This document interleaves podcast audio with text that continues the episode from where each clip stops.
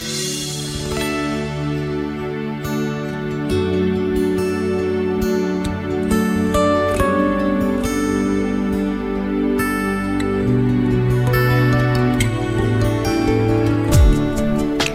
Ya sea para decidirse aceptar un nuevo empleo o elegir una carrera profesional o decidir casarse, todos queremos saber la voluntad de Dios para nuestras vidas. Sin embargo, a veces parece difícil de distinguir entre su voluntad y nuestros propios deseos.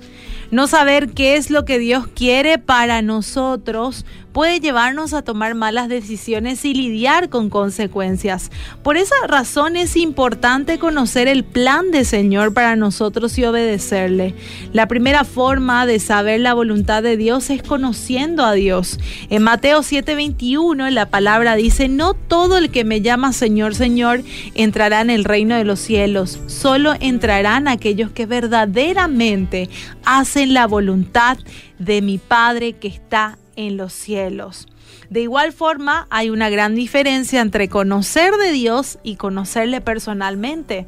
A veces creemos que por ir a la iglesia, escuchar una música cristiana, ya somos seguidores de Cristo, pero en realidad conocer a Dios requiere de una relación íntima. Jesús mismo dijo que solo los que hacen la voluntad de Dios podrán entrar al reino de los cielos. Y esto significa que debemos darle más énfasis a nuestra relación personal con Cristo, de manera que en esa intimidad podamos saber qué es lo que Él quiere para nuestras vidas. Otra de las cosas que debemos hacer es rendirle nuestros deseos, rodearnos de personas que nos inspiren y desafíen y pedirle al Espíritu Santo que renueve nuestra mente. En Romanos 12.2 la palabra nos insta y dice, y no vivan ya como vive todo el mundo. Al contrario, cambien de manera de ser y de pensar Así podrán saber qué es lo que Dios quiere, es decir, todo lo que es bueno, agradable y perfecto. En este viaje de la vida tenemos que entender que no estamos solos.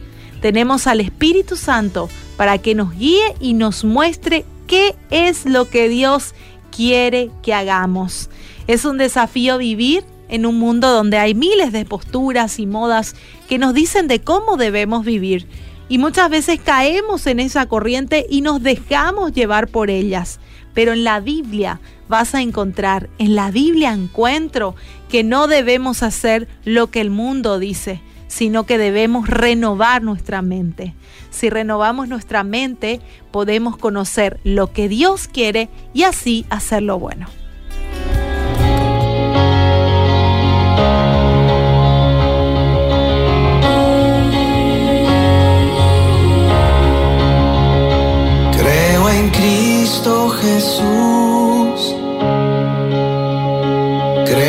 que Él resucitó, que por su sangre y su poder yo también puedo.